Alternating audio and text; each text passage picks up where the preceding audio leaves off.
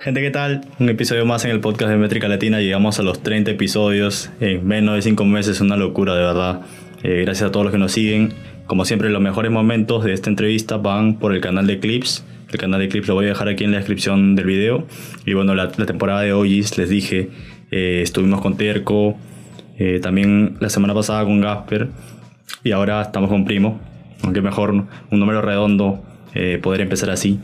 Eh, pero no, no eh, él es el que va a contar su historia, no yo. Así que vamos con él. ¿Cómo estás, hermano?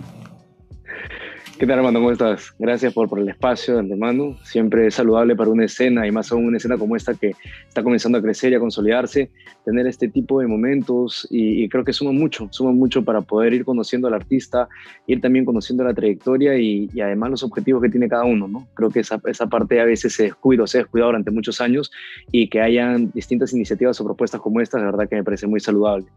Eh, contarte de mí, en verdad, eh, resumirlo a veces me resulta un poco, poco difícil porque ya cada año que pasa son más anécdotas, más historias, más trabajos, eh, más colaboraciones y es un viaje que de verdad cuando empezó no tenía norte y ahora lo tiene probablemente, pero siempre para nuevas, nuevas experiencias, ¿no?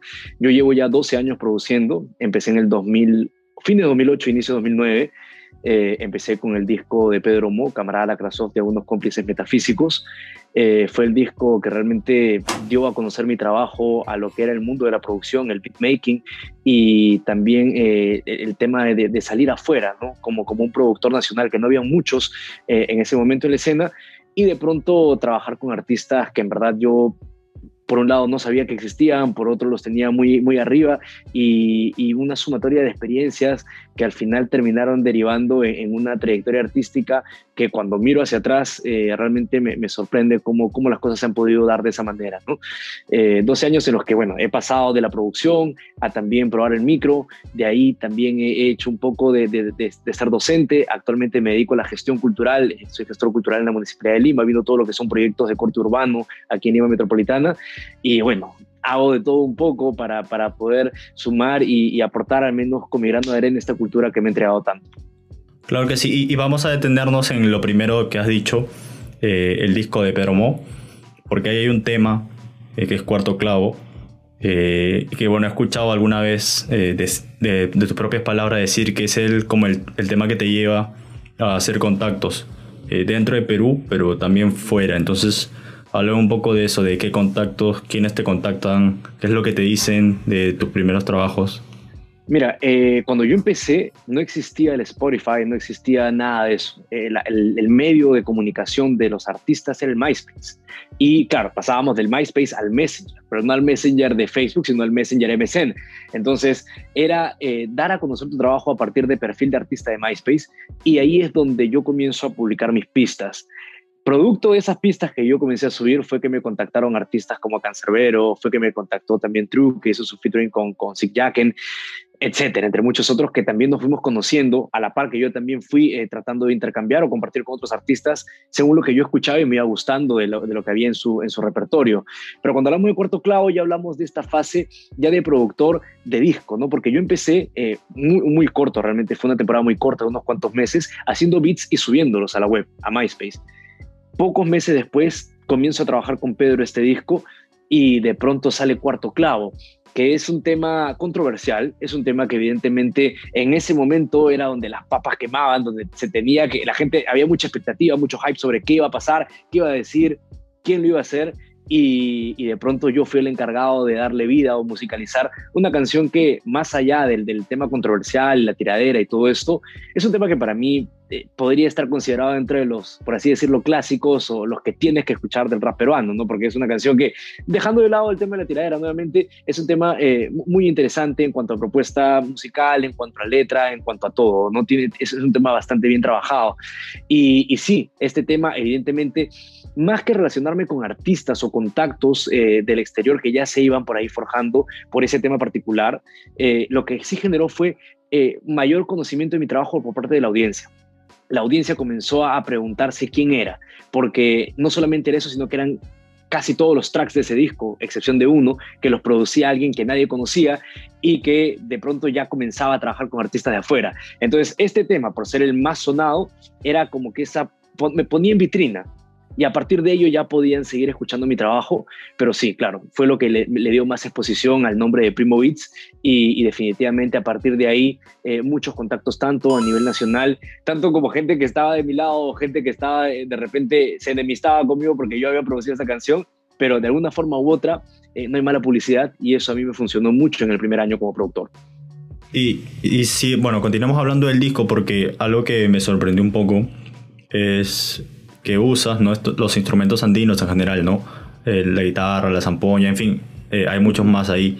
Esta idea, porque no, no es algo que, que, yo había visto antes, al menos, eh, tal vez sí, no lo sé, pero como, ¿de dónde es que nace? ¿De dónde es que nace? ¿Es tuya totalmente? Yo no, yo no tengo mayor contacto con la música autóctona, o sea, te soy honesto, no es que yo haya crecido escuchando música autóctona, no. No es que yo haya estado inmerso en un mundo, en un circuito musical vinculado a la música autóctona, en lo absoluto. Sí he tenido por ahí eh, chance de poder compartir, escuchar y demás, pero no es que yo haya siempre tenido este propósito de llevar la música autóctona a un formato contemporáneo musicalmente hablando. Sucede que cuando yo comienzo a producir, busco primero sonar como los productores que yo escuchaba buscaba sonar como Timbaland, buscaba sonar como eh, Young Guru, eh, Ninth Wonder eh, o, DJ Premier, trataba de escuchar ese tipo de sonido en mis pistas. Y de pronto surge esta idea que creo que le surge a todo artista en algún momento, o esta necesidad más que una idea, de tener una identidad, de tener un valor diferencial dentro del mercado, porque era definitivamente lo que iba a hacerme eh, sobresalir, entendía yo en ese momento, de entre toda la cantidad de productores, ¿no? que yo era consciente que, claro, no se trata de, de, ser bueno haciendo beats, se trata de tener un valor diferencial, un valor agregado dentro de tu propuesta para que los demás puedan voltear a mirarte y decir, ¿qué tiene este chico de nuevo? ¿no? Porque, claro, todos hacemos beats. Y, y, durante muchos años lo he dicho, ¿no? en, en este tema de la música eh, no se trata tanto de, de, hacer bien los beats. Yo conozco muchísimos chicos y, y, también algunas chicas que producen excelente, y lamentablemente los números no nos acompañan. Y, no se trata tanto, y este es un tema mucho más amplio, de qué tan talentoso, qué tan bueno eres, sino que por un lado, qué tan bien te marketeas, qué tan bien vendes tu producto, y por otro lado, eh, qué tan, y, va de la mano, qué tanto te diferencias de los demás. Y en ese entonces, en ese momento, mi propuesta se diferenció de otros. Entonces, eso sí me permitió sobresalir. Además, otros factores también que, por más tontos que parezcan, eh, yo mandaba correos, mandaba mensajes a MySpace todos los días. No había día que yo no mandara mensajes a artistas para poder comunicarme con ellos y trabajar con ellos. Y muchas veces la barrera del idioma seguramente impidió o sigue impidiendo que algunos artistas latinoamericanos puedan trabajar con artistas de Estados Unidos. Y eso a mí sí me abrió puertas. Entonces, son temas que parecieran pequeños detalles, pero que sí marcan una diferencia al momento de tener un acercamiento con, con el mercado musical. Y, fuera del idioma y el tratar de incluir algo diferente en tus pistas, o sea, ¿crees, crees que al menos esas son las dos cosas claves eh, que te llevaron a crear un nombre? O sea, ¿qué tan difícil era crear un nombre? Estamos hablando de, tú mismo me dices, más de 10 años atrás. Sí. ¿Qué tan difícil era el, el tener un nombre, sea como productor, ¿no? Ni siquiera como alguien que rapea. Yo, yo creo que la construcción de un nombre dentro de una escena musical que en ese entonces era mucho más pequeña de lo que es hoy en día, eh, en el entorno no era tan difícil, porque en el entorno todos nos conocíamos al fin y al cabo. Entonces, que, que, le produzcas a uno, le produzcas a otro, ya la gente sabe quién eres. Pero más allá de saber quién eres, que tu producto o que llegue a este punto que ha pasado y que yo lo, lo he, incluso lo he cuestionado, ¿no? Cuando tengo amigos o gente que me dice, primo, yo escucho una pista y sé cuándo es tuya, sé cuándo es tu bombo, sé cuándo es tu caja, sé cuándo es tu, tu loop, o sea, yo sé cuándo es tuya y gente de aquí y de otros países, ¿no? que me dicen, esta la has hecho tú. Y ni yo puedo identificar a veces ese, esa propuesta musical que ellos sí a veces identifican muy rápido. Entonces, ¿era difícil? Sí, pero no lo era ni más ni menos. Yo creo que sigue siendo difícil construir un nombre y construir un nombre va más de la mano de la disciplina, de la constancia, de la perseverancia, de trabajar día a día para conseguir ese que en ese entonces era mi sueño y que seguramente es el de muchos, es poder vivir de la música, es poder llegar a tener un nombre, consolidarse, posicionarse en una escena donde la competencia es infinita. O sea, tú pones beatmakers, yo ahora que estoy tratando de activar el TikTok con tips de beatmaking, pongo hashtag beatmakers 3,9 billones, o sea, 3,9 billones de, de, publicaciones con el hashtag beatmakers. O sea, ¿te imaginas cuántos beatmakers hay? una infinidad. Entonces, lograr posicionarse o colarse en, ese, en eso, que es construir un nombre, definitivamente no es algo fácil. Definitivamente no lo es, pero va muy de la mano indiferentemente de productor o artista o lo que fuera, de trabajar de trabajar todos los días, porque uno nunca sabe cuándo puede llegar ese correo, cuándo puede llegar esa, respuesta, uno nunca sabe. Yo le, yo le mandaba, yo tengo una anécdota muy graciosa, yo seguía a, Atmosphere, que es un artista que me encanta de Estados Unidos, del sello discográfico Rhyme Sayers, y yo eh, en unos parciales de la universidad le mando un mensaje al SoundCloud y, y le digo que quiero que escuche mis pistas y que quisiera ser parte de su sello. Pasa que yo esa cuenta de SoundCloud la dejé de usar justo a las semanas y hace un par de años la reviso, yo habré mandado este correo en el 2014, y la reviso en el 2019 y Rhyme Sayers me había respondido tres meses después y me había puesto, querido Primo Beats, hemos revisado tu catálogo y nos interesaría tener una reunión contigo. Yo lo revisé años después, años después. Entonces, ¿qué hubiera sido? No lo sé, pero las oportunidades están a veces ahí y hay que, o, se presentan y hay que estar en el buen momento, en el momento preciso, trabajando, estando ahí, dándole para que te chape donde tiene que ser y como tiene que ser, o en todo caso buscarlas, buscarlas constantemente. Y creo yo que si hay algo que puedo aconsejar siempre a quienes están iniciándose en la industria musical, es trabajar. Y si tú te das cuenta, no es muy difícil de ver, los artistas que están posicionados hoy en día solo tienen una fórmula, que es la fórmula que no falla, trabajar sacar videos constantemente, tener contenido interesante, tener una identidad, una propuesta de valor, etc. hay que entender este trabajo de la música como un trabajo. Es un trabajo, es una pequeña empresa, por así decirlo, que poco a poco va creciendo. Entonces, sí, ¿no? hacer un nombre era difícil antes, es difícil ahora, pero va a depender mucho de las oportunidades que uno construya y que tan bien parado te coja. Y eso es estar trabajando. Ok, qué locura, qué locura, pero dime, hablamos del trabajo, de la disciplina, ¿qué dejas de hacer ¿no? ¿Qué dejas de hacer por estar, eh, qué cosas dejas de hacer a lo largo de tu vida, al menos en, esos primeros años, por estar tan metido en, en, la producción? Mira, primero dejé la universidad en el 2007, está en la católica, está en el segundo ciclo de psicología, está en generales, lo dejé porque conocí la música, conocí el software, conocí el Fruity Loops y de pronto para mí cambia, todo cambia. ¿Qué dejé en ese momento? Dejé amigos, dejé salidas, dejé todo estaba metido de cabeza en el Fruity Loops al punto que hacía ocho pistas diarias. Ocho pistas diarias, todos los días así, dándole, dándole. Si sacas la cuenta, ocho pistas diarias son a no, tanto, pero su, multiplícalo, 8 por 5, sin contar el fin de semana, que igual las producía, son 45, 45 por 4, estamos hablando de 180. 180, o sea, estamos hablando de que si lo multiplicas al año es una cantidad monstruosa de pistas que en una computadora vieja tengo y son alrededor de 5000. Entonces, estamos hablando de que dejé mucho, dejé mucho, dejé casi todo por dedicarme de lleno. Y creo que eso lo he escuchado luego yo en artistas que sigo y, creo que es un escenario que se repite, ¿no? Cuando buscas este éxito, cuando buscas lograrlo, eh, creo que no mesuras y con vehemencia te metes de lleno a esto y lo dejas todo. Con el tiempo dejé también, o sea, luego terminé mi carrera de comunicaciones en, en la de Lima y después de terminar mi carrera eh, tuve la oportunidad de decidir o meterme, enrumbarme en este circuito laboral de mi carrera, etcétera, etcétera, o realmente dedicarme a la música. Y lo que hice fue dedicarme a la música. decidí dejar mi cartón de lado, nunca he ejercido, solamente mis prácticas, y me dedico de lleno a producir y a construir y crear nuevos proyectos desde entonces. Entonces, ¿qué he dejado de lado? He dejado de lado la posibilidad de tener una vida estable, por así decirlo. Porque como le digo a mi mamá a veces o como lo converso con, con, mi pareja, y le digo, esto, mi, mi, trabajo, mi salario, que no tiene un monto fijo, va a depender estrictamente de qué tanto yo pueda reinventarme, qué tanto yo pueda crear de nuevo. O sea, yo no, yo no puedo poner en mi currículum beatmaker, productor, gestor cultural, docente de hip hop. Nadie me va a contratar. que nadie. O sea, es que yo construya proyectos, que yo busque la forma de cómo solventarlos, que yo consiga auspicios, etc. Es, es una suerte de autogestión constante, perenne, de la cual depende esta pseudoestabilidad que busco habiendo renunciado a la estabilidad que me podría dar un trabajo convencional, por así llamarlo. ¿no?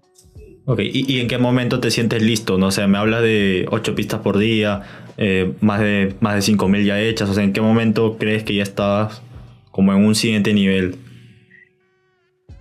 Es difícil determinar ese punto donde yo diga que está en un siguiente nivel, más aún cuando se te nubla la mirada, trabajando con los artistas del momento, ¿no? Cuando trabajé con Khan, trabajé con Randy, trabajé con Aquilamar, trabajé con Apache, eh, KCO antes de venir me mandó un correo y me dice, ¿qué tal? Soy, eh, soy Javier eh, Ibarra de la agrupación Villarreal del Verso, voy a Lima y me han recomendado que eres el productor que quiero trabajar un tema de mi disco.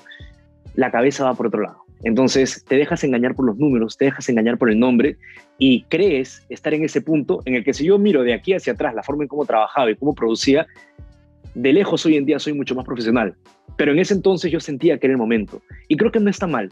Creo que es válido sentir eso porque eso te permite seguir volando, seguir creciendo y a veces caminar sin temor a caerse es importantísimo en, la carrera artística.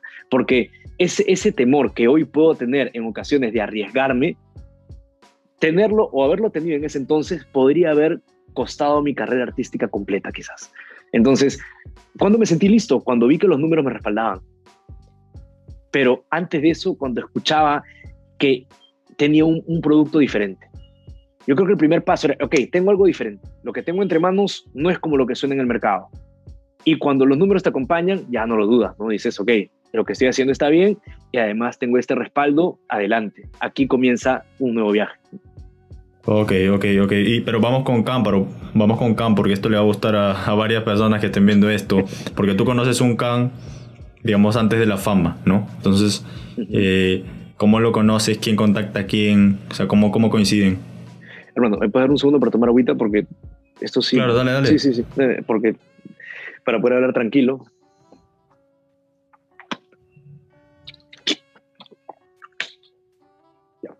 A ver, mira, eh, el tema con Khan es curioso porque, como te decía, yo gran parte de los artistas con los cuales he trabajado Em, nos contactamos o nos conocimos vía MySpace. Entonces pasa que yo subo este catálogo de pistas, que eran cuatro o cinco en mi canal de MySpace, y me contacta un tal El Campesino. Yo no tenía ni por aquí ni por allá la idea de quién era, era un artista de otro país, eh, que me dice, ¿qué tal? Soy Can, el campesino de Venezuela, esto que el otro. Yo, ok, perfecto. Me dice, me ha gustado tal instrumental, me gustaría escuchar más. Yo ya, perfecto, el precio es tanto, ¿no? En ese entonces cobraba 30 dólares. Le dije, son 30 dólares, me dijo, ok, vamos a Messenger. nos pasamos a Messenger, le enseñé varias pistas, no conversamos mucho, y una de las pistas que yo le enseño es la de llovía.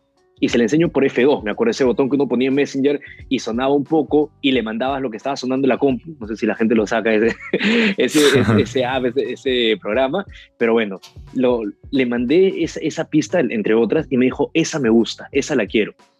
Él en ese entonces se encontraba grabando Vida, estaba grabando su, primer gran disco y en ese entonces creo que por alguna razón, no sé si fue el tema económico, que ya estaba cerrando el disco, que ya no entraba más, o que no, no era la atmósfera o el clima que le, que le traía esa pista, eh, lo que iba de la mano con la propuesta de vida, que de pronto eh, no, no, se logra, no se concreta. Y yo, en verdad, ese can todavía no era un can conocido, entonces era un artista más que me estaba contactando para trabajar y que no se concretaba, no había ningún problema. Pero como nunca o como no lo solía hacer, eso sí es un tema de pura casualidad, él me dice guárdame. Y cuando los artistas me decían eso, les creía 2%, porque ese guárdamelo era mm, ya no puedo ahora y probablemente tampoco pueda luego, pero lo guardé. Y le puse eh, el, nombre de la pista, que no me acuerdo cómo era, no era Llovía, ese nombre lo puso él de la canción, y le puse al costado su nombre, Can. Pasan unos cuantos meses, sale el disco Vida, es un éxito, todo el mundo lo escucha, revienta por todos lados. Y meses después me contacta y me dice, primo, ¿qué tal? ¿Te acuerdas la pista que te pedí? Y yo le digo, claro, la tengo guardada. Me dice, pásamela, que esta sí entra en el disco. Y se la pasé y bueno, ahí sí tuvimos eh, una, varias veces conversamos, conversábamos sobre tanto el tema, lo que él quería, lo que él tenía en mente, las cosas que, que pasaban por ahí eh, en, su cabeza con respecto al, rap, etcétera. Una conversación bastante más amical que musical muchas veces, ¿no? Eh, no, no, hemos sido los mejores amigos, o sea, no, tampoco tendría por qué mentir, pero sí hemos conversado en varias ocasiones sobre temas que iban más allá de la música únicamente, ¿no? Entonces, a partir de ello es que pasan los meses, y en ese entonces se estrenó el disco Muerte. Eh, se estrenó en una página web que él tenía, era descarga libre y a la par estaba en un programa de radio, me acuerdo, de, de allá de, Venezuela. No sé si era encabinado, no me acuerdo bien cuál era el nombre. Y, y, cuando suena el tema, porque él era muy, muy, muy cuidadoso con el tema de las canciones, él no me pasó la canción ni en previo ni nada. O sea, él tenía la canción guardada y de tiempo en tiempo yo le preguntaba, ¿va a salir o no va a salir? Y me decía, sí, va a salir, tranquilo. O sea, de que va a salir, va a salir en el disco, pero eh, no, me, no me daba mayor información al respecto. Entonces, yo me enteré que el tema está incluido en su disco cuando se hace el estreno oficial para todo el mundo Y, ya, bueno, luego cuando ya vino acá la gira eh, de, de, muerte aquí en Lima, nos conocimos, me trajo al escenario, eh, me, me, llevó, compartimos. No, de verdad que fue un, tipazo, tanto él como Capu, como, como eh, Apolonia, o sea, de verdad que toda la gente que estuvo involucrada en ese concierto, eh, en esa gira, en esa campaña, de verdad que genial, genial. Y, esa fue la historia y la, experiencia con Kang y Llovía. Y, y, luego de que ocurre pues, todo lo que ocurre, eh, o sea, ¿cómo, ¿cómo es que tomas tú la noticia? ¿Cómo ya, o sea, tal vez ya no tenías el contacto, digamos, tan cercano como cuando trabajaron juntos, pero ¿Cómo es que, viviste esos momentos posteriores? Nosotros, volvemos a trabajar en el mundito del rap eh, años después por un tema de mera casualidad, porque viene Enciclopedia Ramsés, con quien también muy cercano, eh, viene y lo llevo al estudio, grabamos algo junto a, a SOD y Solo Soul, que son, eran parte de su agrupación, Séptima Raza, y este tema inicialmente tenía razón de ser para dar una nueva, eh, un nuevo, el retorno de, Séptima Raza, ¿no? después de unos años sin haber sacado música juntos. Pero faltaba un integrante. Eh, y, estaban ellos eh, grabando la maqueta aquí. Nos pasamos de copas, no se terminó de grabar bien la maqueta, se llevaron el, el, el, en bruto y lo regrabaron allá en Venezuela. Meses después, Mauricio, solo Soul, me dice, primo, no tienes idea quién ha escuchado el beat, ha escuchado la letra y se ha montado. Le digo, ¿quién? Me dice, Can, olvídate, dije, brutal sacan un dito del rap, también un éxito, un video genial, la experiencia brutal. Ahí no tuve mayor comunicación con Khan, nos comunicábamos de tiempo en tiempo para otras cosas y vuelve, él, tiene su gira con Apache, cuando viene también nos juntamos, también nos vimos con Byron y demás. Y antes de que pase lo, que, lo que mencionas, eh, antes de que fallezca él, en el 2014, si no mal recuerdo, hay un evento que se llama Sin Fronteras, que justamente lo organiza Mauricio, Solo Soul. Y ahí viene Khan, y ahí también compartimos, ahí también estuvimos juntos y hablamos de trabajar algo. Hablamos de trabajar algo, yo me acuerdo que sí, ahí retomamos el contacto en el 2014, más de lo que nos veníamos comunicando, porque habíamos quedado en trabajar un par de cosas, en yo mandarle unos beats, queríamos sacar un EP y todo genial porque el vínculo estaba ahí y, y él, bueno, hasta donde yo tenía entendido, tenía más confianza, se sentía más cómodo trabajando con productores con los cuales ya tenía la experiencia de haber trabajado antes. Entonces, e, él, me, manifestó eso y yo, genial, quedamos en trabajar unas cuantas cosas y meses después, eh, yo creo que eran las 5 de la mañana, yo me despierto muy temprano ese día por una mera casualidad y veo que Twitter está infestado de, de, tweets sobre eso. Le pregunto a Ramsés, eh, me dice, piensa lo peor, me dijo, o sea, no, no tengo nada más que decirte. Le pregunté a Kevin, a ISOD, dije que por, con quien también tengo mucha comunicación, me dijo, primo, es verdad, o sea, lo que están diciendo es verdad, no, no hay nada de falso ahí. Y fue un golpe, fue un golpe porque más allá del contacto, el vínculo que había podido tener con Khan, eh, fue un golpe para quien es hip hopper, para quien es no solamente, y esto creo que es importante, ¿no? Yo, claro, probablemente muchos me consideran rapero, me consideran productor, pero antes que músico soy fan antes que músico soy fanático y, ser fanático por pertenecer a una escena que me de brazos me permitió ingresar me ha permitido una sensibilidad totalmente, me ha permitido ir desarrollando una sensibilidad distinta y un acercamiento y un trato con los artistas donde ocurre esta magia que, que cuando sucede algo como esto te golpea, te golpea y te dice, te aterriza.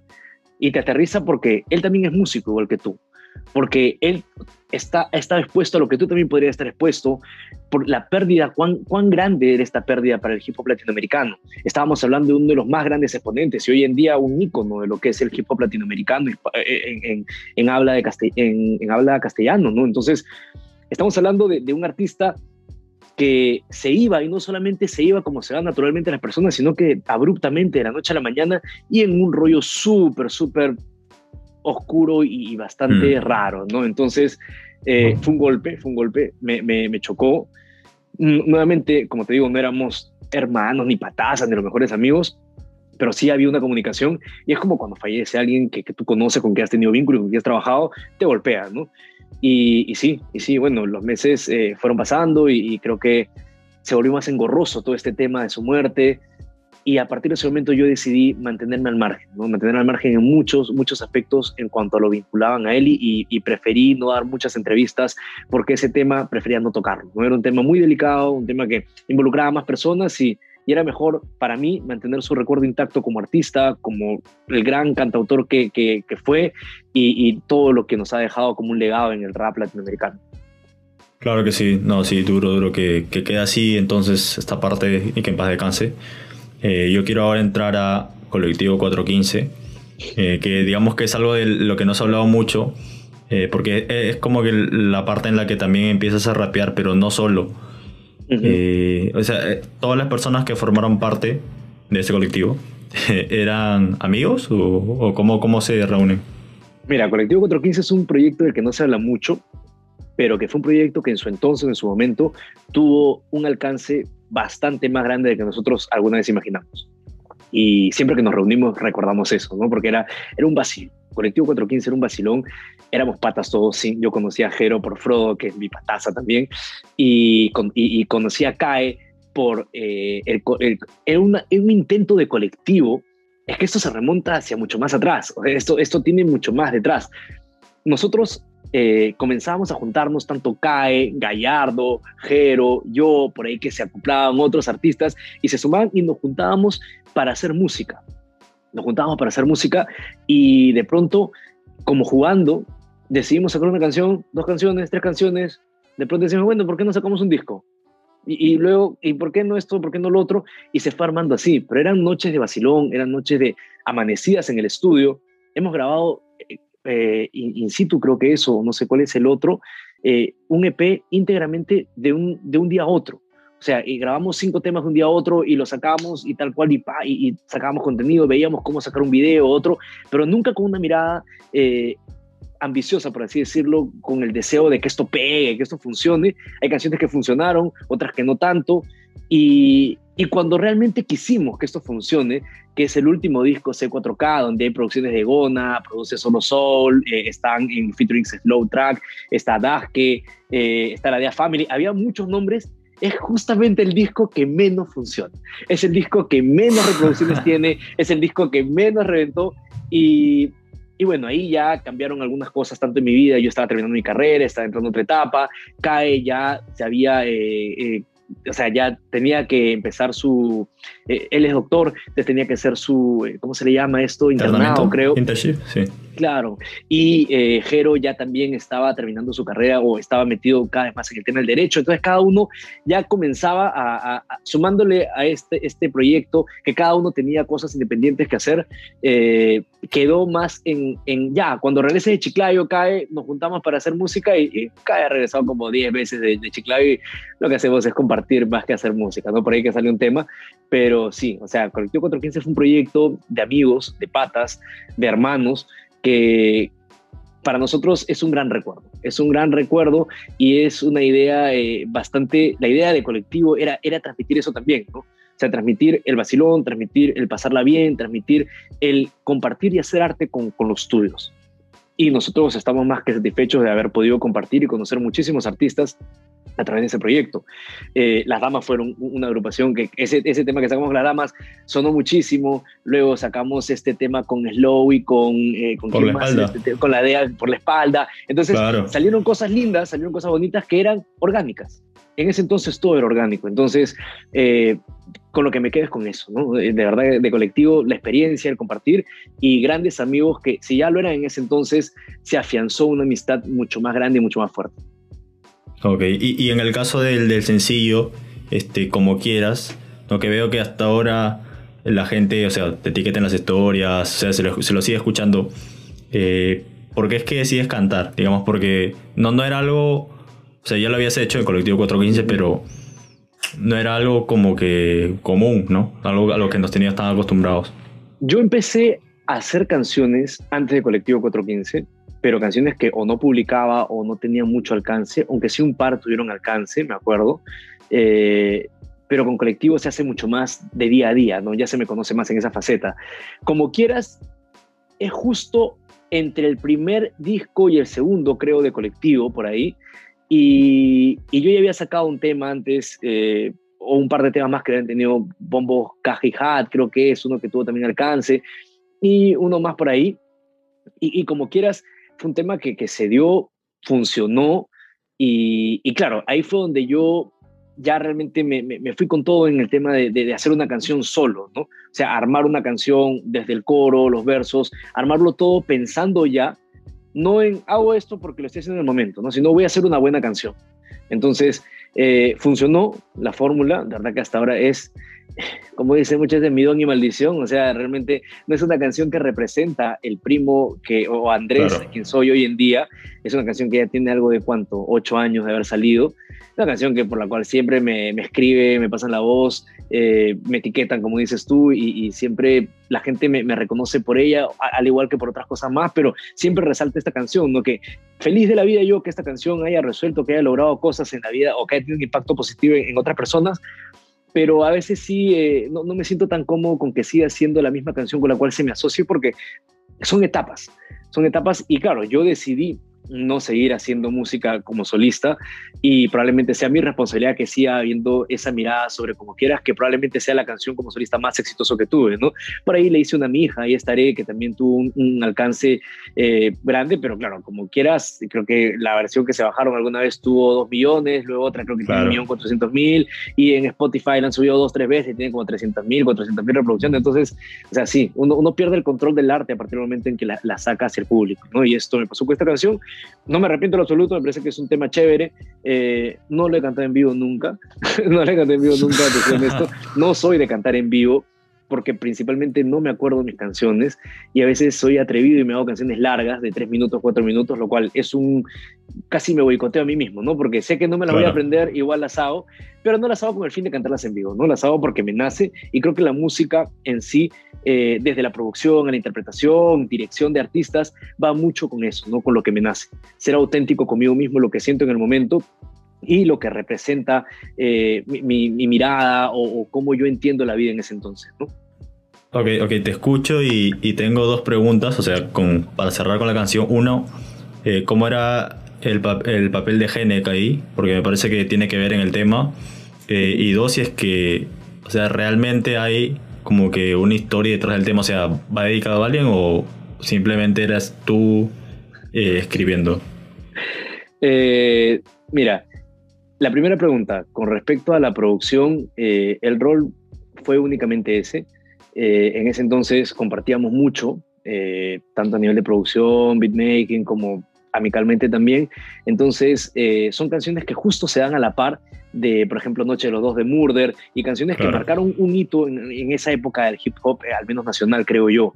Entonces, se da como, como este, este rol de intérprete-productor en una relación de ese corte y, su rol fue básicamente este, ¿no? encargarse de la producción, del registro de la, de, la, del audio de la señal y de la, de la mezcla y masterización, ¿no? que en ese entonces era bastante precario y, rústico porque eso era lo que la escena tenía entre manos, pero era suficiente como para sacar una canción que suene bien, ¿no? O sea, las exigencias de, tanto nuestras como el público tampoco podían ser tan altas porque estábamos hablando de un etapa donde recién estábamos todos empezando. Y con respecto a lo segundo, no, no. Eh, yo tengo esta, esta, o sea, particularmente la gente siempre cree que mis canciones van de la mano a.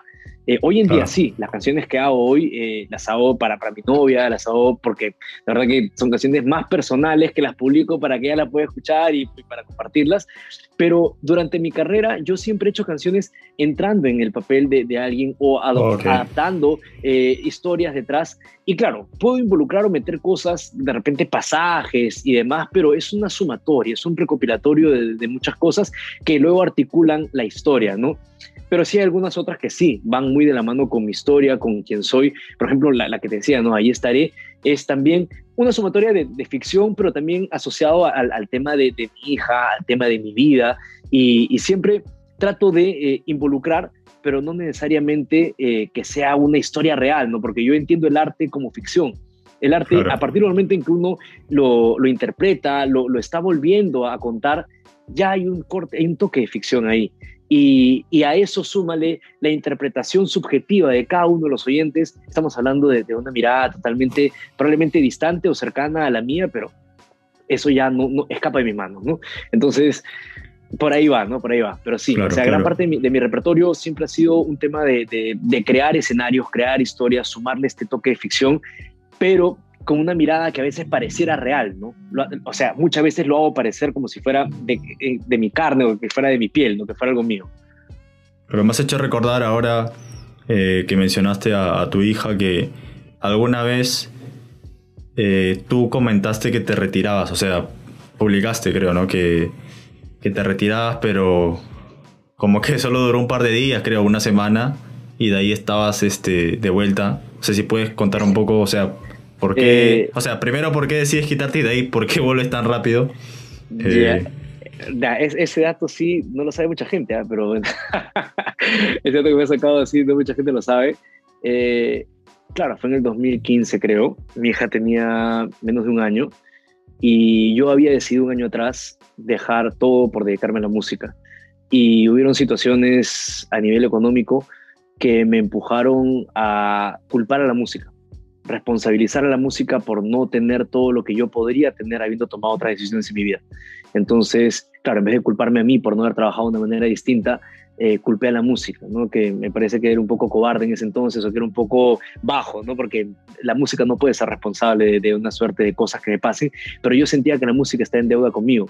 Y, más aún cuando, cuando veía que otros artistas eh, estaban igual o peor que yo. Y yo decía, pero qué injusta que es la música. O sea, qué injusta puede ser esta carrera, qué injusto puede ser este, mundo del arte para que entregando tanto, entregándolo todo, y te juro que yo eso, ese post lo hice entre lágrimas, sin una gota de alcohol, totalmente sobrio, lúcido y, totalmente herido, golpeado y, ya no queriendo saber más de la música.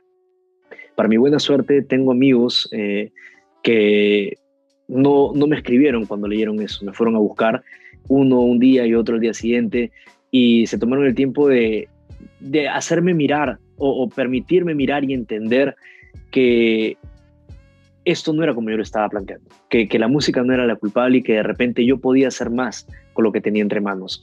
Y ahí es donde surge esta propuesta pedagógica del hip hop con, con, eh, con, niños y niñas, con adolescentes y jóvenes en, un colegio, en el colegio Jan Bush, que en parte es mera coincidencia, porque justo pasa esto de que yo decido retirarme y a los días me llaman por recomendación de Arturo de ACO. ACO había dado mi nombre para que yo pueda dictar clases, él sin saber, ¿eh? él totalmente ajeno a mi, tema personal, o sea, claro, porque somos muy amigos, pero ese tema era muy personal también. Entonces, eh, me pasa la voz, se abre la posibilidad de trabajar en este proyecto en el colegio y mi carrera artística toma otro rumbo, ¿no?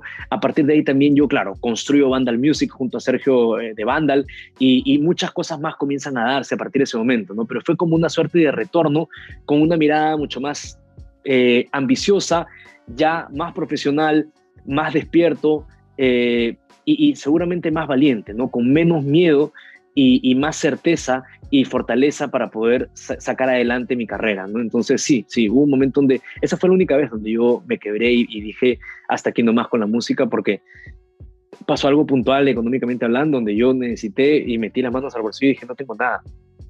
Y dije, y, y miré artistas con los que había trabajado y dije, este tiene esto, este tiene el otro, este tiene el otro. Y yo he permitido que su carrera se haya construido así en parte por haber trabajado con ellos y yo no tengo eso entonces sí fue un punto de quiebre para mí, pero bueno, duró poco gracias a, personas que se acercaron a mí y me, permitieron dar una mirada de repente distinta a ese escenario. Claro que sí, claro que sí. Aco, de hecho, también estaba en el podcast, eh, así que vamos a dejar la entrevista con Aco ahí para que vayan a chequearla. Muy buena, la verdad. Eh, y, ahora que me mencionas lo último de el nuevo, el nuevo enfoque ¿no? que tiene tu carrera, eh, o sea, eh, también estás trabajando con la municipalidad. No sé, hay varios proyectos ahí, no sé si me puedes comentar un poco de eso. Sí, sí, mira, pasa que yo trabajo en este colegio en Jan Bush como docente y lo que hago principalmente es introducir el hip hop como un curso, ¿no? el rap, la composición, la improvisación como un curso, como una materia de arte dentro de eh, primaria y secundaria. Eh, de ahí de la mano con José María Taramona, mi hermano, con quien llevo el proyecto del taller de rap y filosofía, eh, levantamos justamente este proyecto, ¿no? que era un, espacio donde los chicos y chicas encuentren una manera, eh, bajo la excusa del rap, de cuestionar el mundo, repensarlo y utilizar las rimas para, cuestionar y seguir preguntándonos cosas sobre la realidad.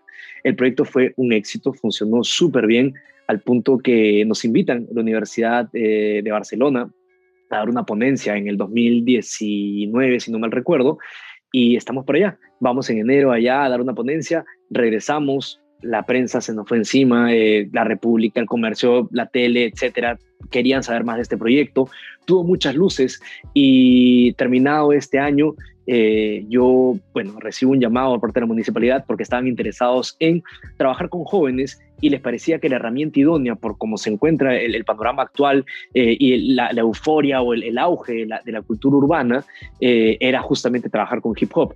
Entonces la gerencia de participación vecinal me pasa la voz, el gerente, nos reunimos con subgerentes y demás y, me proponen trabajar dentro de la municipalidad dirigiendo proyectos de corte de arte urbano.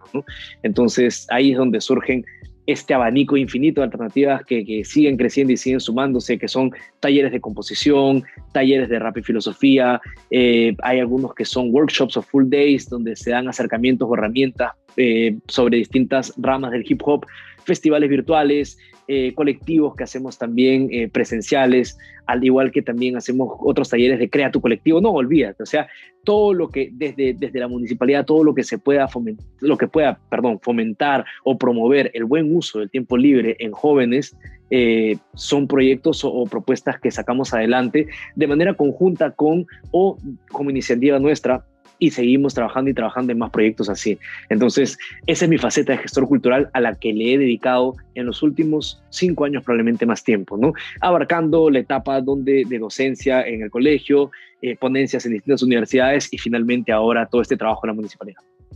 Ok, y, también de hecho, de la mano con eso, eh, alguna vez te escuché decir que como que tenías el, bueno, no sé si el sueño, pero de crear un sello.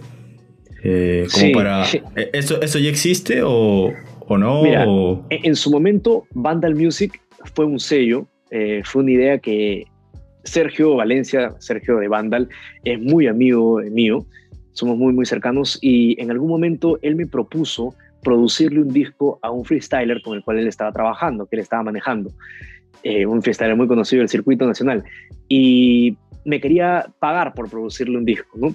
Y yo justo había visto, eh, yo soy fan de Pusha T, no sé si lo conoces, que es el CEO de Good Music, o lo era en ese entonces, que era el sello de Kanye West. Y yo veo una entrevista justo cuando él asume el, el, el CEO de Good Music. Y justo se acercaba esta propuesta de Sergio. Y le dije, ¿sabes qué, Sergio? No me pagues. Tengo una contrapropuesta. Levantemos un sello discográfico. Y ahí es cuando levantamos Vandal Music. Un proyecto que a nivel de números financieramente fue un fracaso, resultó números rojos para nosotros, quienes éramos, quienes estábamos detrás o dirigiendo el proyecto, para los artistas creo que fue una catapulta hacia un mejor momento de su carrera, no solamente por el alcance, el orgánico que se sumó, la mirada que se tuvo de Vandal Music, que yo he recibido comentarios de Venezuela, desde el dojo, gente que está involucrada en colectivos grandes de hip hop que hoy en día siguen en pie, eh, desde Argentina, eh, muchas personas que también pertenecían al, Triángulo o eh, al estudio o también al, colectivo, este grupo, que no recuerdo ahorita su nombre, pero muchos comentarios de afuera sobre cómo veían Vandal Music. Y claro, estábamos, lo, lo que hicimos fue aglomerar o juntar a los artistas que si te pones a pensar hoy en día son a los que mejor les va. Estamos hablando en, o que están posicionados, ¿no? En ese entonces eran, eh, empezamos con Fundamento Under, estaba DJ Místico, estaba Slow Track, estaba Jiru, estaba Janis, eh, estaba Ako, estaba, ¿quién más? Eh, alguien más estaba, se me está escapando alguien seguramente. Un tema de J creo también. claro, J también se sumaba, teníamos ahí como aliados, artistas con los cuales podíamos trabajar y hacer cosas. Entonces, era un, grupo eh, interesante, era un grupo que, en verdad funcionó bastante bien. Sin embargo, eh, nos topamos con que de repente estábamos un poco adelantados a la época aquí para una propuesta de ese mm. corte. Eh, económicamente hablando, no generaba ningún retorno porque los conciertos no eran suficientes, el stream no generaba, el streaming no generaba lo que genera hoy en día. Entonces, estábamos en un momento donde, claro, la apuesta era muy interesante, era una muy buena propuesta, pero terminó pasándonos una factura muy cara y era la, económicamente, ¿no? Ahora, si lo ponemos en la balanza, la parte económica termina siendo o pasando un segundo plano. Lo que logramos a nivel de proyecto, a cómo nos miraron, cómo miraron de, desde afuera a Perú, porque eran piezas audiovisuales bien armadas. Estaba mi, mi, brother que es eh, J, eh, Juan Javier Cuadros, que es un director bravísimo, a, eh, a cargo de, no solamente las piezas audiovisuales, videoclips, también estaba Dizar involucrado. Eh, teníamos un documental en camino que nunca se terminó del proceso de construcción de este sello, con entrevistas. O sea, era un proyecto ambicioso, que si lo miramos, era menos de un año de trabajo. O sea, hicimos en menos de un año de trabajo lo que no se había hecho en toda la historia del rap peruano, por así decirlo, en cuanto a sello discográfico. Entonces, era un trabajo arduo, exhausto, pero difícil de sostener. Entonces, claro, al año se nos cae, eh, lamentablemente no era sostenible, no, no podíamos continuar con ello, pero eh, el vínculo con, con, los artistas también eh, fue y se mantiene, sigue siendo muy bueno, ¿no? Y me está olvidando alguien, sí, era Son Infame, que ellos fueron los últimos en sumarse a Vandal Music, con quienes no pudimos concretar nada porque ya era cuando el barco se estaba hundiendo, ¿no? O sea, había mucho deseo, mucha ambición de seguir trabajando, pero si te pones a pensar, en ese entonces, 2015, ese team, ¿a quién más podías poner? O sea, eh, estamos hablando de, toda, de toda la, nueva, la nueva, la, nueva escuela en su, en su máximo eh, potencial, ¿no? Entonces, una gran experiencia, ese era eh, entonces mi sueño, lo sigue siendo ahora, pero con más cautela, mucho más, o sea, más paciente, más cauteloso, sigiloso, y esta es una chiqui, caleta nomás, que hace, y, y te la cuento ahora porque ha pasado hace un par de días, estamos en conversaciones para retomar algo muy parecido y bastante fuerte. Entonces, ese sueño eh, que ya la mitad arrancó en algún momento, pronto va a reanudarse. Así que esa es una, una calientita que nadie sabe, pero que sí, va, va, es eso que, que, en algún momento yo comenté que era mi deseo, mi sueño, mi ambición en, el hip hop, de tener, de hacer empresa, de, de hacer eh, una institución dentro de, eh, sí está en camino. Así que sí, se un sello. Ok, ok, no, sí, sí, pendientes con eso y, ahora que veo que o sea, eres algo visionario, no sé, me da la curiosidad de preguntar si es que pudiera firmar a alguien, o sea, si es que existiera un sello, ¿a quién firmarías? O sea, a peruano, obviamente, ¿no? De la escena. Mira, por la confianza, el cariño, que son temas para mí importantes al momento de trabajar, la admiración, el respeto y sobre todo la disciplina dejando de lado el talento que creo que no se cuestiona que lo tiene, yo indiscutiblemente a Luigi, indiscutiblemente. Yo no, no he visto algún artista que trabaje con esa disciplina, al menos de cerca, no digo que no lo exista, sí los hay, pero de cerca, Luigi y congeniamos muy bien musicalmente hablando. Entonces, sumándole la disciplina, la forma en cómo trabaja, cómo se organiza, cómo tiene esta visión también, que es muy parecida a la mía en distintos ámbitos, pero que sí, tenemos este tema de querer apuntar siempre hacia adelante y hacia arriba, yo creo que a él, indiscutiblemente, creo que él sería mi primera opción. Sí. Y si tenemos que hablar de alguien, digamos, eh, de esta última generación, o sea, sé que también estás pendiente ahí, chequeando, tal vez no tanto, pero o sea, de esta última generación, lo que pasa es que el talento eh, termina siendo un elemento de muy poco peso, muy poco porcentaje o valor al momento de poner a un artista eh, frente a un contrato. Porque hablar de un contrato es hablar de trabajo, hablar de disciplina, hablar de tener eh, mecanismos para poder desarrollar un proyecto y sacarlo adelante a punta de trabajo para lograr objetivos. Entonces, claro, hay muchos chicos talentosísimos, hay muchos chicos talentosísimos y, de verdad que eso creo que nunca está en cuestión. El talento no está en cuestión.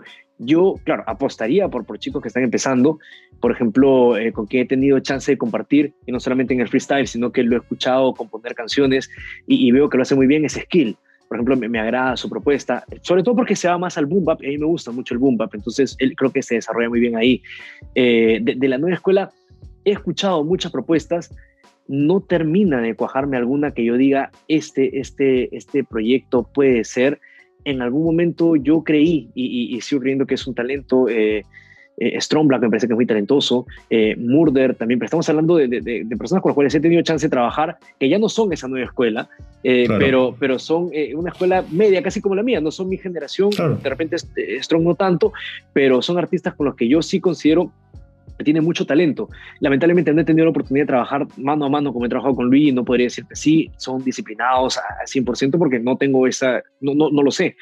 Pero si me preguntas eh, sobre la nueva escuela, difícil, ¿no? O sea, podrías darme nombres y de repente yo te diría si es que, o sea, los lo, podría, eh, o sea, los considerar en cuanto a talento creo que sí, pero en cuanto a tema de trabajo y disciplina creo que me costaría porque no he tenido este arroz, ¿no? Y para firmar a un artista esa es una de las cosas que más contemplamos siempre con, con, Sergio, ¿no? cuando éramos Vandal Music.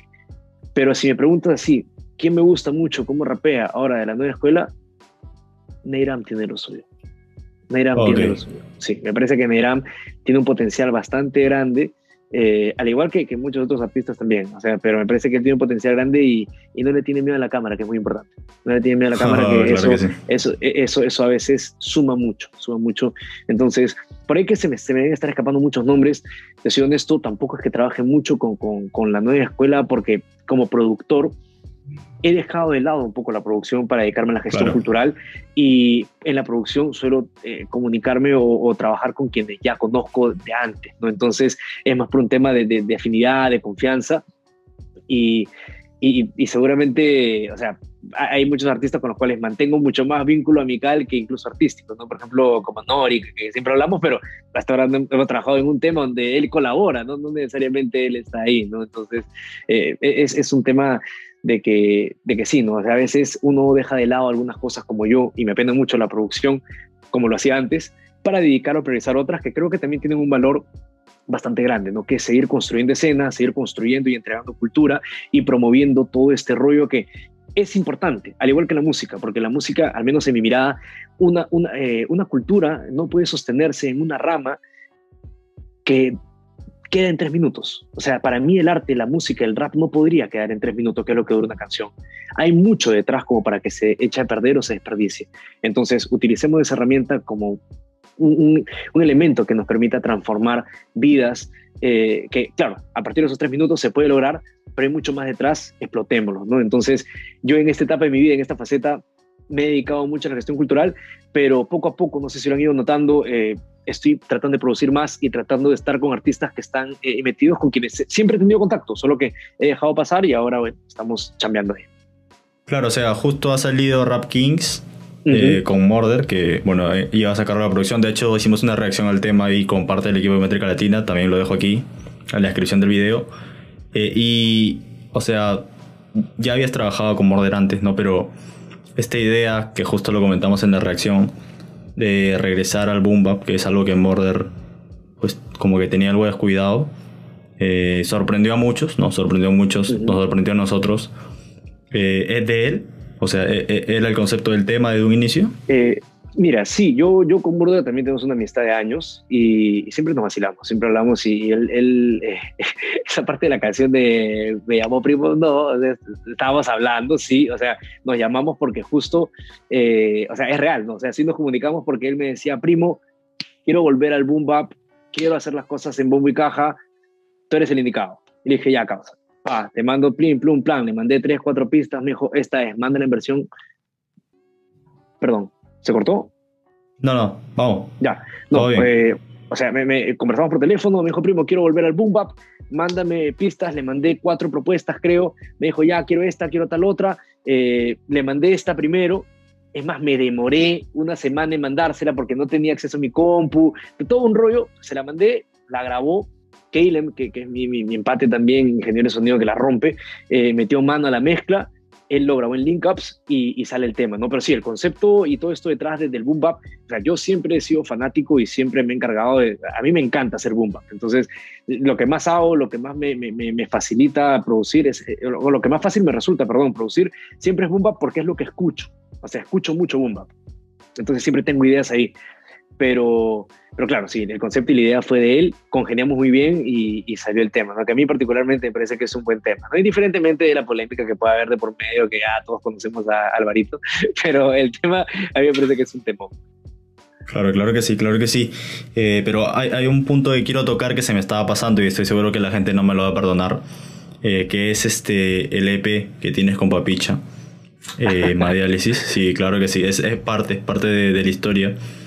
Eh, que incluso a él también lo he tenido, de hecho también he hablado con él, la entrevista le dejo aquí en la descripción, eh, y él me hablaba de la idea de cómo inyectar sangre, sangre, nueva ¿no? a, la escena, eh, y es por eso que hay tantas colaboraciones en el disco, pero la selección de quién va para el disco, o sea, quién, quién va a formar parte, ¿la hacen ambos? Mira, o... mira te, cuento, en ese entonces Papicha recién está empezando a rapear. Esta, esta, esta historia es muy loca porque yo lo conozco por un artista que que me, que me dice que él quiere contactarme. Entonces yo me contacto con él y si Papicha tiene algo es que es un tipo vehemente. Cuando quiere algo, nada lo frena, nada lo detiene. Espeso como nadie, testarudo, necio. No vas a conocer a nadie más, o sea, empecinado en algo hasta lograrlo. Él es así. Y estaba empecinado en trabajar un EP, quería trabajar Boom Bap y de una llamada pasamos a reunirnos. Coincidentemente, yo vivía en la casa de mi mamá en ese entonces, 2014, 2015, por ahí. Él vivía eh, también en San Borja, nos reunimos, hablamos y yo le dije, para que este proyecto tenga éxito, yo lo único que te pido es que me consigas colaboraciones. Y yo estaba poniendo un obstáculo ahí. Ese, hice la del sensei, ¿no? La del de que, a ver, vamos a ver si lo, si lo logra, ¿no? Y le dije, consígueme featuring con tal, con tal, con tal, con tal, con tal, y si tú logras estos featurings, yo te produjo el tema. No tardó ni una semana en conseguirlo, no sé cómo, porque yo también podía tocar las puertas y decirle a esos artistas, porque era artista con quien trabajaba, Pepicha es bueno, Pepicha la rompe, y para mí ese EP es un EP brutal, eh, que claro, yo lo dije en son de broma el tema de conseguirlos porque yo sabía que él podía conseguirlos. Él ya estaba haciendo su nombre, él se movía mucho por, colectivos, tocaba aquí, tocaba allá, la gente ya lo iba conociendo y, quien lo escucha difícilmente puede, mira, puede que no te guste, pero difícilmente puedes cuestionar que es bueno haciéndolo. O sea, de que sabe rapear, sabe rapear. Entonces, eh, yo le propuse esto más por un tema de alcance, de lograr que los temas tengan alcance, repercusión y funcionen.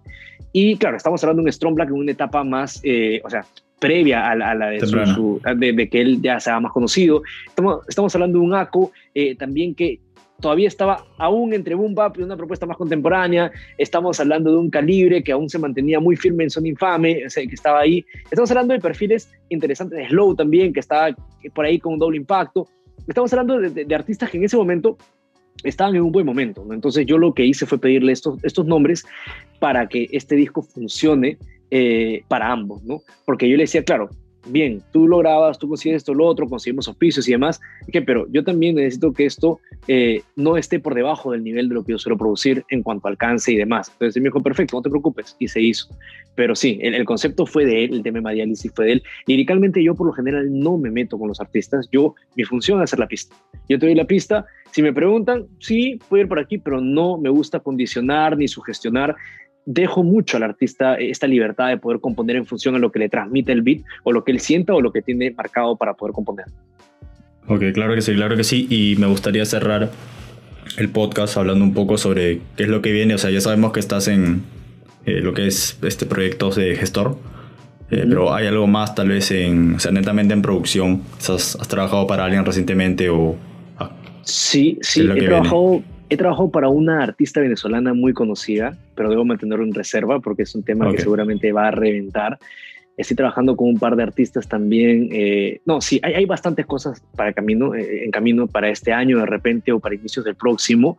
Eh, en cuanto al tema de producción musical, sí, no me gusta anunciar los nombres porque a veces los anuncias y se quema y al final no sale y pareciera que, no, no sé, en fin, pero sí se vienen muchas cosas a nivel de producción, estoy retomándolo con mucha más fuerza, te soy honesto, eh, sí, he tratado de dedicarme estos meses a poder ordenarme y justamente ahora estoy tratando de ordenarme más que nunca en trabajar cosas en cuanto a producción y tener artistas que me permitan también posicionarme nuevamente en ese lugar, porque yo entiendo y tengo claro que, uno descuida un par de años la producción musical y sale uno, sale otro y los artistas se van posicionando y es un tema que tienes que volver a buscar tu lugar. Para mi buena suerte, aún mantengo este, este currículum o este respaldo por parte de mi, producción y el catálogo de, cosas que tengo ahí. Pero sí, se vienen muchas cosas a nivel de producción, tanto nacional como internacional. Eh, se viene lo que te comentaba de este sello discográfico, este formato y plataforma virtual para distintas cosas eh, musicales con artistas de la escena. Eh, también se vienen cursos de beatmaking, talleres y clases maestras. Dicté una hace poco con Norik, dicté otra yo solo, y se vienen con otros productores también. se viene quiero, quiero, quiero cerrar el año, eh, probablemente como me conozco y como sé que soy, probablemente el 31 de diciembre lo termine sacando un disco mío, finalmente sacar un disco mío como solista. Quiero hacerlo, es una meta que me he puesto y que voy a cumplir. Y como beatmaker, creo que también quiero comenzar a hacer más cosas eh, en cuanto a beat tapes o cosas eh, que no van de la mano necesariamente con tener artistas montados en la pista, ¿no? Pero sí, tengo proyectos locos donde estoy fusionando mucho también música retomando mis inicios con el tema del autóctono, pero ya con un formato o una propuesta rítmica mucho más contemporánea. Entonces, sí, hay, varios proyectos, varias cosas que se vienen. Eh, no quiero decir nombres porque hay nombres grandes involucrados de por medio, pero sí se vienen cosas como para estar atento y estar ahí siguiendo las redes. Y si alguien quisiera contactarte, no sé, se me ocurre que alguien que esté viendo esto quisiera que le produzcas algo. O sea, yo creo que para el nivel en que estás eh, es más bien al revés, como que tú eres el que busca a las personas, pero, o sea, hay posibilidad porque supongo que todos los días debe haber gente que te escribe pidiendo pistas o toda esa clase de cosas. Sí, sí, mira, yo por lo general no me cierro la posibilidad de trabajar con artistas, eh, nunca lo he hecho. Eh, cuando hay una propuesta interesante, cuando hay algo detrás serio, profesional, cuando hay un deseo real de trabajar, porque esto para mí ya dejó de ser lo que era en ese entonces, hace 10 años, un hobby, esto es mi trabajo. Entonces, cuando hay un deseo y una propuesta seria, por supuesto, siempre. O sea, me pueden escribir por Instagram, me pueden escribir al, fanpage de, de Facebook. Eh, no sé qué otra plataforma, de repente por Twitter, por ahí me pueden escribir en toda red social.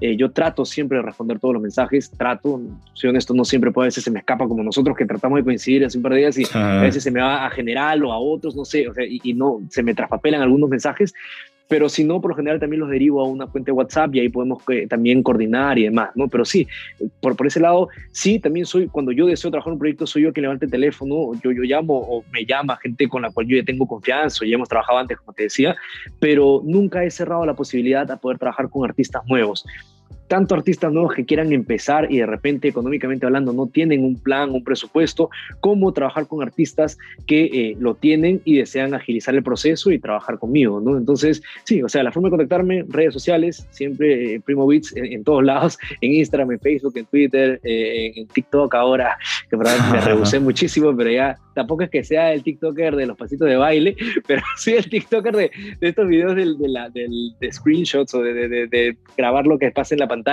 y un paso a paso de, mi, de mis beats, ¿no? Sí, de hecho sí, estoy en una faceta de verdad que mucho más serio y mucho más profesional con respecto a este tema que, como lo decía hace poco, ¿no? Hace poco dicté un taller de rap y filosofía con, con un grupo de chicos en el Teatro Municipal, con el proyecto de la MUNI, y ha pasado, he llegado a una etapa donde mi vida se ha vuelto mi trabajo, donde este sueño que tuve hace muchos años se convirtió en mi vida y mi trabajo está tan de la mano con mi vida que me cuesta incluso ver lo que hago día a día como un trabajo, porque es mi vida, es lo que hago todos los días y es eh, como esa, e, e, esa expresión de, de, inglés, ¿no? que es comida para el alma. Entonces necesito mm. seguir trabajando, necesito eh, seguir involucrándome en proyectos, seguir trabajando en este tipo de cosas, porque siento que para eso nací, para eso estoy aquí y, de verdad que no, no puedo estar más agradecido con poder vivir el sueño, ¿no? que creo que más allá del éxito financiero va de la mano con poder sentirte satisfecho con cada cosa que haces vinculado a lo que te gusta. ¿no? Y el rap, el hip hop es mi pasión,